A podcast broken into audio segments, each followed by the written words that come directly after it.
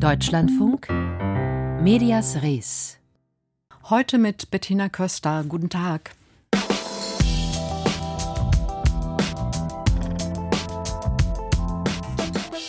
Der Berliner Zeitungsmarkt war immer schon spannend. Dort rangeln die Tageszeitungen ständig um die Leserinnengunst. Und das spornt Verleger dazu an, neue Geschäftsmodelle zu entwickeln. Auch bei der Berliner Zeitung, die schon durch viele Verlegerhände ging seit der Wiedervereinigung. Grund genug für uns heute mal genauer zu schauen, wie es bei dem Blatt gerade so läuft. Außerdem gehen wir der Sorge einer Wissenschaftlerin nach, die von Journalismusmüdigkeit bei jungen Menschen spricht. Junge Frauen scheinen nur halb so viel Interesse an Journalismus zu haben wie junge Männer. Genauer gesagt, in einer Tracking-Studie der Universität Zürich wurde der Datenverkehr auf dem Smartphone von Frauen und Männern zwischen 19 und 24 Jahren angesehen. Und dabei zeigte sich, dass junge Frauen gut fünf Minuten journalistische Inhalte auf dem Smartphone lesen und hören, junge Männer gut zehn Minuten. Da klingelten die Alarmglocken bei Marlies Prinzing, Professorin für Journalistik an der Hochschule Makromedia in Köln, obwohl die Daten von nur 309 Personen unter die Lupe genommen wurden. Ich habe sie vor der Sendung gefragt, warum sie die Ergebnisse der Studie trotzdem aufschrecken lassen. Es ist ein Alarmzeichen deswegen, weil es sich vor allen Dingen auch um die junge Zielgruppe der 19- bis 24-Jährigen handelt, die uns ja alles andere als gleichgültig sein sollte. Und es ist ein Alarmzeichen, weil wir eigentlich nicht wissen, wodurch sich erklären lässt, dass dieser Unterschied zwischen Frauen und Männern so groß ist, wie das sich in dieser Studie abgezeichnet hat. Nun sind ja weder fünf noch zehn Minuten besonders viel. Gibt es dafür Erklärungen auch aus der bisherigen Forschung?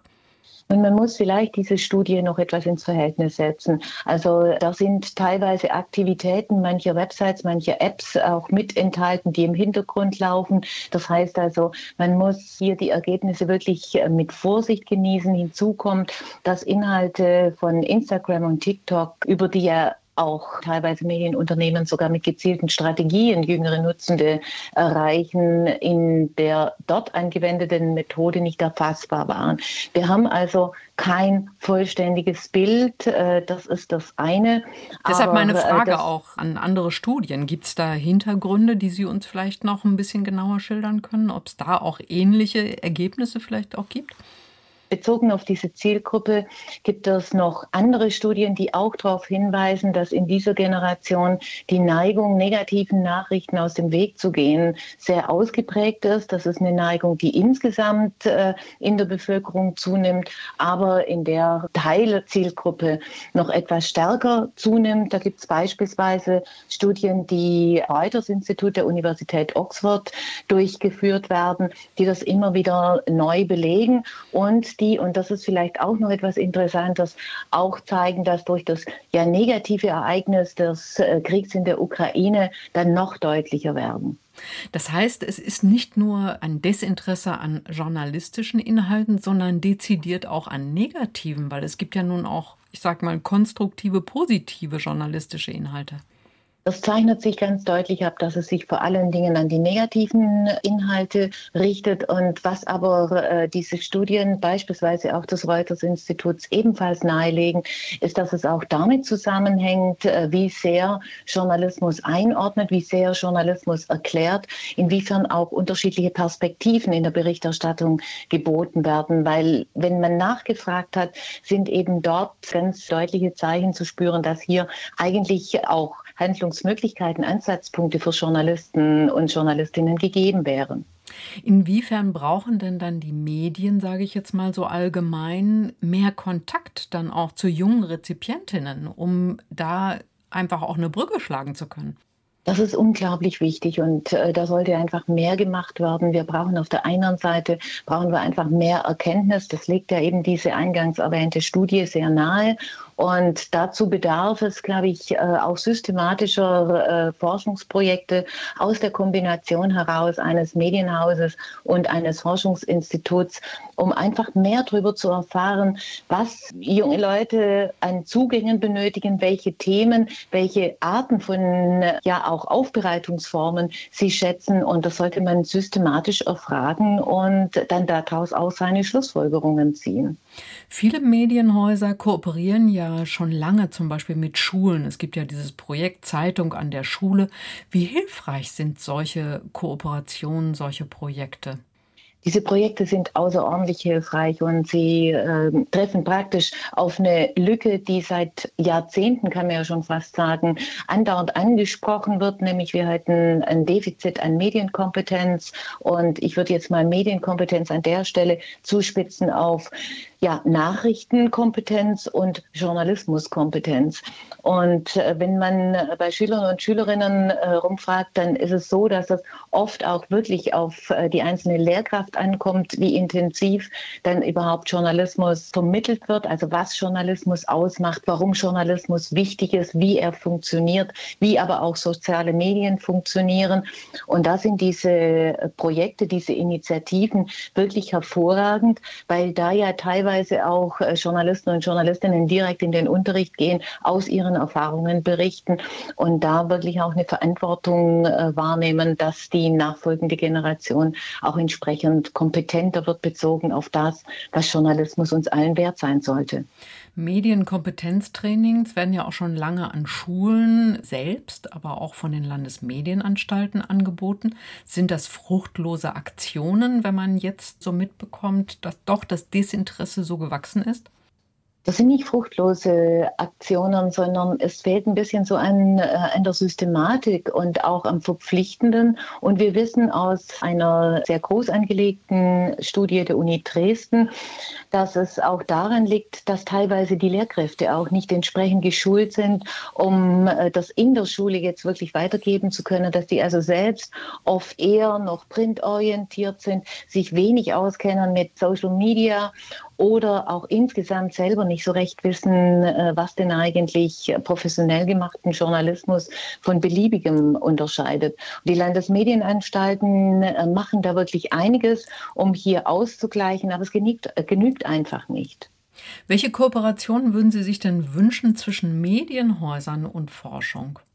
Also beispielsweise, dass man sich systematisch ein Online-Angebot oder auch einen Social-Media-Auftritt äh, anschaut eines Medienhauses und dem gegenüberstellt, was denn eigentlich äh, die jüngere Generation sich tatsächlich anschaut und kann dann einen Abgleich machen. Also ich glaube, solche gemeinsamen Projekte, wo es darum geht, herauszufinden, wie kann ich denn für mein Medienhaus, für meine Angebote eine Community entwickeln und wie kann ich es vielleicht auch äh, dann noch hinbekommen, bekommen, dass diese Community dann äh, wirklich sich äh, sehr äh, stark auf meine bestehenden Angebote dann auch äh, hin orientiert. Da kann noch einiges an Erkenntnis rauskommen sagt Marlies Prinzing. Sie ist Professorin für Journalistik an der Hochschule Makromedia in Köln. Marlies Prinzing hat gerade von verschiedenen Studien gesprochen und wir Medien beziehen uns ja oft auf Studien, um beispielsweise eine Beobachtung zu belegen. Aber nicht immer ist eine Studie eine Studie, also aus wissenschaftlicher Sicht. Annika Schneider ist dem mal nachgegangen in unserem Sprachcheck Sagen und Meinen. Medias Res. Eine aktuelle Studie von Elite Partner ist der Frage nachgegangen, warum Paare Sex haben. Laut einer neuen Studie tragen mittlerweile 78 Prozent der Kinder in Deutschland passende Trete. Laut einer aktuellen Studie aus den USA. Neue Studien belegen. Studie. Studie. Studie. Das hat eine Studie vor kurzem ergeben. Sagen und meinen. Der Sprachcheck. Das Wort Studie ist zum Sammelbegriff geworden. Sobald zu einem Thema irgendwelche Auswertungen vorliegen, werden sie in manchen Medien zur Studie geadelt, selbst wenn es nur Zahlen aus einer Online-Umfrage mit wenigen hundert Teilnehmenden sind. Echte wissenschaftliche Studien genügen hohen Ansprüchen. Ihr Forschungsdesign stellt sicher, dass die Ergebnisse neutral und reproduzierbar sind. Viele Umfragen und Dossiers erfüllen diese Standards nicht. Und auch Erhebungen im Auftrag von Unternehmen oder Verbänden sind keine Studien, wenn sie im Sinne der eigenen PR darauf abzielen, bestimmte Thesen in die Öffentlichkeit zu tragen, untermauert mit scheinbar objektiven Daten. Im Zweifelsfall sollten Medien also differenzieren, zum Beispiel von Umfragen sprechen und Auftraggeber immer transparent machen. Alle möglichen Ergebnisse pauschal als Studien zu labeln, verschleiert, wie belastbar Aussagen tatsächlich sind und wertet echte Forschung, die oft sehr aufwendig und zeitintensiv ist, ab. Sagen und meinen. Der Sprachcheck bei Medias Res.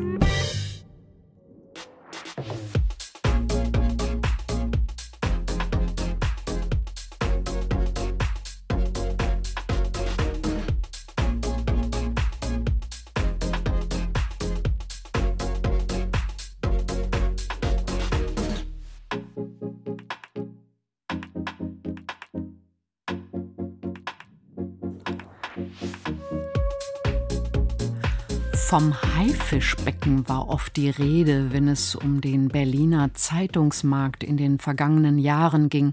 Gerade nach der Wende wurde da so nach der ein oder anderen geschnappt. Einige Blätter überlebten das gar nicht, andere Redaktionen mussten sich mit wechselnden Verlegern anfreunden. Die Berliner Zeitung, die überwiegend im Osten der Stadt gelesen wird, ist besonders gebeutelt. Zwischendurch war sie sogar in den Händen des britischen Finanzinvestors Montgomery. Vor drei Jahren ist die Berliner Zeitung dann von Silke und Holger Friedrich übernommen worden. Auch das sorgte für Schlagzeilen, weil beide nicht aus der Verlagsbranche kommen. Für Furore sorgt nun, dass Holger Friedrich Ungarns Ministerpräsidenten Viktor Orban zum Gespräch einlud. Und wie steht die Zeitung jetzt wirtschaftlich da? Sebastian Engelbrecht hat sich mit dem Verleger getroffen. Glaubt man Holger Friedrich, dem Verleger der Berliner Zeitung, dann ist die Übernahme des Blattes eine wirtschaftliche und publizistische Erfolgsgeschichte. Im September 2019, vor drei Jahren, übernahmen Friedrich und seine Frau Silke den Berliner Verlag samt der Berliner Zeitung. Jetzt, drei Jahre später, sagt Friedrich, der Verlag schreibe schwarze Zahlen und werde das Jahr 2022 mit einem positiven Ertrag abschließen. Holger Friedrich, von weitem gut erkennbar an seinem langen Bart, betreibt in erster Linie eine IT-Beratungsfirma. Er hält nichts davon, den Erfolg seines Blattes auf herkömmliche Weise an der Auflage zu messen. Friedrich misst die Zahl der täglichen User des publizistischen Angebots seines Verlags insgesamt. Der höchste Wert an einem Tag, der uns gelesen hat, ist, wenn ich mich jetzt richtig entsinne, waren das 900.000 Unique Users. Das ist der höchste Wert, den wir hatten. Der niedrigste, glaube ich, waren 260.000 und dazwischen oszilliert es. Aber in Summe ist die Tendenz positiv. Der Verleger, 1966 in Ostberlin geboren, war früher Unternehmensberater bei McKinsey. Als er den Berliner Verlag von der Dumont Mediengruppe übernahm, räumte er erstmal auf. Der Verlag hatte, als wir ihn übernommen haben, glaube ich, 27 Untergesellschaften. Damit ist natürlich ein immenser Aufwand generiert und diesen Aufwand rauszunehmen, also einfach billiger zu produzieren, ist ein ganz großer Hebel. Nächster Hebel ist, dass wir Produkte hatten, die offensichtlich keinen Ertrag erwirtschaftet haben, wo man etwas getan hat, was gar keinen Käufer hatte oder nur sehr, sehr weniger. Das haben wir gestoppt. Friedrich entwickelte eine neue Publikationsplattform im Netz, über die er alle digitalen Inhalte ausspielen lässt. Schwarze Zahlen erzielte er vor allem durch sogenannte Effizienzgewinne. Wir haben Assets des Berliner Verlages verlagert. Also wenn wir einen Teil verkauft haben, dann haben wir die Verkaufserlöse, beispielsweise Berlin Online, dazu genutzt, Investitionen zu tätigen. Insofern war es nie notwendig, dass ich aus meinem Privatvermögen auch nur einen Euro in den Verlag investiere. Allerdings bringt sich Holger Friedrich nicht nur als Geschäftsmann in den Verlag ein. Er macht auch gern publizistisch mit. Die Trennung von Verlag und Redaktion hält er für ahistorisch. Ich nehme mir das Recht raus, ab und zu, wenn die Kollegen etwas schreiben oder der Meinung sind, über etwas Bescheid zu wissen, darauf hinzuweisen, dass es vielleicht noch eine andere Perspektive geben könnte oder weitere Informationen. Ab und zu haben wir die Situation, dass ich in den Meetings oder in den Entscheidungsprozessen involviert war oder bin, über die berichtet wurde. Und insofern habe ich erst erste Information. Im Oktober stellte Friedrich dem ungarischen Ministerpräsidenten Viktor Orban bei einem sogenannten Verlegergespräch öffentlich Fragen, gemeinsam mit dem Herausgeber der Zeitschrift Cicero, Alexander Margier. Damit rief der Verleger in seiner eigenen Redaktion Widerspruch hervor. Der damalige Kulturchef der Berliner Zeitung, Hanno Hauenstein, twitterte, er halte es nicht für sinnvoll, Viktor Orban zu Gesprächen einzuladen. Dagegen beharrte Friedrich auf seiner Position. Mir fällt kein sachlicher Grund ein, mit einem demokratisch gewählten Ministerpräsidenten eines EU-Landes nicht zu reden und auch nicht öffentlich zu reden. Da fällt mir kein Grund ein. Jedenfalls enthob Thomas Kurjanowitsch, der Chefredakteur der Berliner Zeitung, den Kulturchef Hauenstein wenige Tage nach dessen Tweet seines Leitungspostens. Der Chefredakteur betont, die Kritik am Verleger sei nicht der Grund für die Degradierung gewesen. Aber selbst ehemalige Mitarbeiter der Berliner Zeitung sind vorsichtig und wollen sich nicht öffentlich zur Situation im Verlag äußern. Jenseits der Querelen um Hauenstein sieht sich Holger Friedrich in der Diskussion um den Dialog mit Orban als Anwalt der Pressefreiheit gegen den bundesrepublikanischen Mainstream. Ich kann eben aus meiner DDR-Sozialisation und auch Osterfahrungen in den 30 Jahren Bundesrepublik gut verstehen, dass man sich an der einen oder anderen Stelle entweder missverstanden fühlt oder vielleicht auch sich behaupten möchte. So, und das macht Herr Orban und da biete ich ihm sogar gerne eine Plattform. Und der Vorwurf der Presse, der eingeschränkten Pressefreiheit in Ungarn ist aus meiner Sicht wirklich absurd, weil das, was man ihm vorwirft, ist bei uns an der Tagesordnung. Wir sind nur so unempfindlich, die eigenen Einschränkungen der Pressefreiheit nicht wahrnehmen zu wollen und werfen sie gerne anderen vor. Diesen Weg will Friedrich weitergehen und will damit Leserinnen und Leser gewinnen, nicht nur im Osten Berlins. Dennoch, das Angebot, den russischen Außenminister Sergei Lavrov zu interviewen, lehnte Friedrich ab, aus Rücksicht auf seine Kollegen und seine Familie. Sebastian Engelbrecht war das. Er berichtete über die neuesten Neuigkeiten bei der Berliner Zeitung.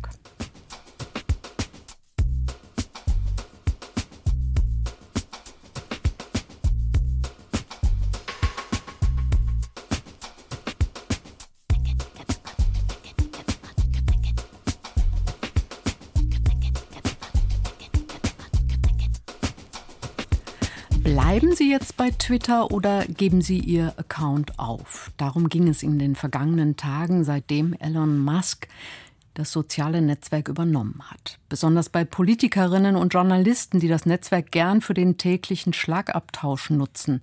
Und natürlich bewegte viele auch die Frage, will Donald Trump, der Netzwerk ausgesperrte, zurückkehren? Unsere Kolumnistin hat sich dazu Gedanken gemacht. Medias Res. Marina Weißband. Ganz Twitter amüsiert sich. Da hat Elon Musk den Kurznachrichtendienst extra mit großen finanziellen Verlusten gekauft, hat Redefreiheit für alle verkündet und sogar eine Twitter-Umfrage inszeniert, ob der Account von Donald Trump wieder freigeschaltet werden soll. Und dann will Trump gar nicht auf Twitter zurückkommen. Da helfen alle Memes nicht, mit denen Musk versucht, den ehemaligen Präsidenten zu ködern. Der bleibt auf seiner eigenen Plattform Truth Social, wo ihm niemand widerspricht. Warum ist es überhaupt so ein Politikum, ob Trumps Account nun läuft oder nicht? Man muss ihm ja nicht folgen. Nun, hinter der Popularität und Omnipräsenz von Trump stand ein Mechanismus in klassischen Medien, der mit ihrer Gewinnorientierung zu tun hat. Aus jedem Tweet von Trump lässt sich sehr leicht eine Schlagzeile produzieren. Sie kostete keinerlei Arbeit oder Recherche, brachte aber zuverlässig Klicks. Trump war Mediengold. Nur darum konnten sich Qualitätsmedien tagelang über seinen Tweet mit dem geheimnisvollen Wort Kovfefe amüsieren, obwohl er nicht mal irgendeine Aussage oder Sinn enthielt. Gerade Online-Medien hatten so die Möglichkeit, Content zu produzieren, der sie praktisch nichts kostete. Es wäre aus geschäftlicher Sicht geradezu verantwortungslos von ihnen, diese Gelegenheit nicht zu nutzen. Aus journalistischer Perspektive hingegen war es verantwortungslos, diese Gelegenheit zu nutzen. Denn während Trumps ihre Tweets zuverlässig populären Content generierten, verbreiteten Medien damit automatisch seine Misogonie, seinen Rassismus, seine Verschwörungstheorien. Trump war keine gefährliche Person, er war ein gefährliches System. Mit seiner Kandidatur für die nächste Wahl verspricht er, das wieder zu werden auch wenn wichtige Akteure der Republikanischen Partei ihn inzwischen abgeschrieben haben. Jetzt ist diese Kolumne ein kleiner performativer Widerspruch, weil sie Trump ja zum Thema macht. Aber dieses Phänomen beschränkt sich nicht auf Trump allein. Es gilt für Kanye West genauso wie inzwischen für Elon Musk selbst. Twitter ist ein Ort, auf dem sehr öffentliche Menschen betrunken Rassismus, Antisemitismus oder Verschwörungstheorien von sich geben können, und in der Empörung darüber werden ihre Worte dann bis ins letzte Wohnzimmer verbreitet. Dass sie mächtig sind und ihre Worte darum Nachrichtenwert haben, ist dabei nur bedingt ein Argument – Erstens werden diese Menschen ja gerade durch Aufmerksamkeit mächtiger, speziell wenn sie kein politisches Amt haben. Zweitens gibt es einen Unterschied zwischen allgemeiner Aufklärung und Einordnung, gern mit zitierten Tweets auf der einen Seite, und dem medialen Abfeiern der täglichen Eskapade auf der anderen Seite. Es gibt kaum einen Mechanismus, wie man etwas für Medien so Verlockendes eindämmen könnte, außer durch soziale Konventionen. Ich höre aus Redaktionen manchmal die bewusste Entscheidung, diesen oder jenen Aufreger des Tages nicht zum Thema zu machen. Und darin liegt die Lösung. In einer freien Presselandschaft kann jedes Online-Magazin genüsslich den jüngsten Ausfall eines infantilen Millionärs zerlegen, aber in einem freien Land können auch alle müde darüber seufzen und feststellen, dass dieses Medium nicht das hat, was klassischen Journalismus in der heutigen Zeit so brennend wichtig macht. Die Meinung von Marina Weißband. Auch Ihre Meinung ist uns wichtig. Deshalb senden wir freitags immer den Podcast nach Redaktionsschluss, in dem Sie mit Ihren Beobachtungen und Fragen zur Medienlandschaft im Mittelpunkt stehen. Eigentlich sind das immer die gleichen Motive. Eine Parkbank von hinten mit ein, zwei, drei älteren Menschen drauf, deren Gesichter ich nicht sehe. Die werden von hinten dargestellt. Und ich habe nichts gegen Parkbänke, aber das Bild suggeriert einfach Dauerausruhen. Und es suggeriert auch, dass Ältere eher passiv sind oder fast schon zu Objekten gemacht werden mit diesem Bild. Alte Menschen auf der Parkbank, die Macht der Klischeebilder, darüber haben wir in unserem Podcast gesprochen. Hören Sie gern noch mal rein unter deutschlandfunk.de slash mediasres oder schreiben Sie uns an mediasres.deutschlandfunk.de, über welche Berichterstattung Sie sich mal aufgeregt haben oder über welches Medienthema Sie gerne mal mit uns sprechen möchten. Medias Res. Die Schlagzeile von morgen. Dirk Birgel, Chefredakteur der Dresdner Neuesten Nachrichten und das ist unsere Schlagzeile für morgen. Dresdner Striezelmarkt nach zwei Jahren Pause wieder eröffnet. Es ist eine besondere Eröffnung in diesem Jahr, weil nicht nur zwei Jahre Pause war wegen Pandemie, sondern weil der Striezelmarkt dieses Mal deutlich kleiner ausfällt als in den Jahren zuvor. Die Händler beklagen hohe Standgebühren. Es ist auch in dieser Branche schwierig, Personal zu finden in ausreichendem Maße. Und einige sagen auch, naja, wir wissen gar nicht so richtig, ob es sich für uns dieses Jahr lohnt. Und deswegen kommt es insbesondere auf dem Markt zu einer Verschiebung. Der Mix aus, sagen wir mal, Kunsthandwerk und den Ständen, wo man Bratwurst und Glühwein konsumiert, der wird sich dieses Jahr deutlich zugunsten von Bratwurst und Glühwein verschieben. Und wir sind am Ende der Sendung angekommen und da habe ich noch eine Meldung für Sie. Die Nachrichtenagentur AP hat aus einer mutmaßlichen Falschmeldung Konsequenzen gezogen.